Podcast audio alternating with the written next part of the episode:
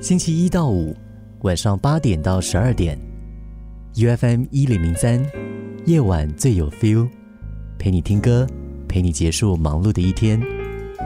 错过的精选节目内容，我们这里慢慢听。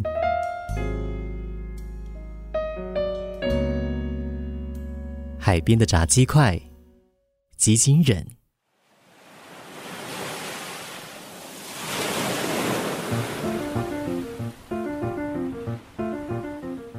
在国外想家时，解闷方法之一就是上网。我经常访问日本的国内论坛，看大家在说什么，那种感觉就好像身处繁杂的东京地铁，不经意听路人说话。我记得有位网友说，他好想念小时候朋友母亲做的炸鸡块，但那个味道除了自家做不出来，之后的几十年也就再也没有遇到了。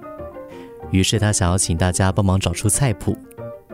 他给了一个线索：那个神秘的炸鸡块，黑黑的，味道偏甜。还有朋友的母亲是来自九州的鹿儿岛。接着，万能的网友纷纷的回应，有些人猜是不是用了黑醋，也有人从黑色、甜味、九州人这些关键词。联想到九州酱油跟日本别地的不同，它的味道偏甜。得到的结论是，那是用九州酱油做的炸鸡块。不论结果如何，从那个长长的贴文就可以看得出大家对炸鸡块的热情。的确，炸鸡块是日本家庭、居酒屋、食堂或便当里都不能缺少的一道菜。在日本，甚至有日本炸鸡块协会，会员都是热爱炸鸡块的人士。协会的宗旨是通过吃炸鸡块时的幸福感来达到世界和平。不要小看他们，他们的官方网站做的是蛮认真的。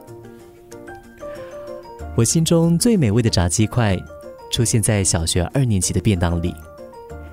那一份便当不是母亲做的。是外面买的。小学一年级的晚秋，我的妹妹出生了。妹妹给我带来很多快乐和惊喜，当然也有心中难以平息的寂寞感。当时父亲总是忙着出差工作，母亲也为了妹妹忙得一塌糊涂，几乎没有时间陪我游戏、讲故事。到了第二年夏天。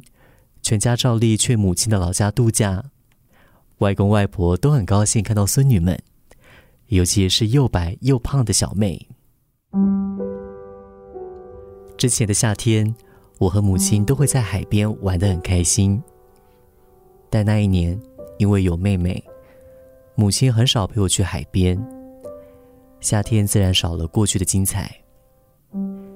但有一天，母亲突然问我。要不要去海边？原来妹妹睡得很香，留给外婆看就行了。我一下子高兴起来，坐着母亲开的红色轿车，看着窗外的风景，心里浮现久违的满足感。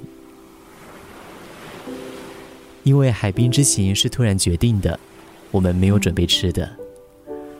母亲在海边的一家便当专卖店让我挑选。我毫不犹豫的指着我最爱的炸鸡块便当，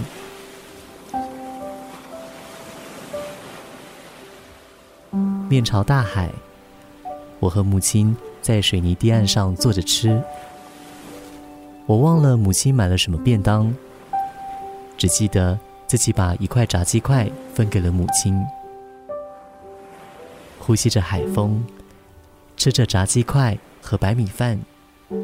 我心里特别的甜美，因为在这短暂的时间里，我能独自享有这一份母爱。